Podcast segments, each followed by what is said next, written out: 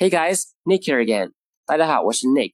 Today's expression is add fuel to the fire，或者是 flames。add 是添加的意思，fuel 燃料，fire 火，flame 火焰。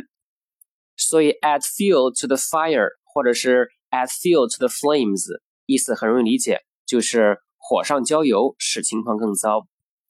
举个例子。 He forgot their wedding anniversary, and his apologies only added fuel to the fire. 他忘记了他们的结婚纪念日，而他的道歉只会是在火上浇油。这个短语还可以变换一个说法，fuel the fire 或者 fuel the flames。在这 fuel 呢，就是动词，添加燃料的意思。好，来看例句。第一个，I don't want to fuel the fire here, so I'm just gonna keep my mouth shut. 我不想在这火上浇油，所以我就闭嘴好了。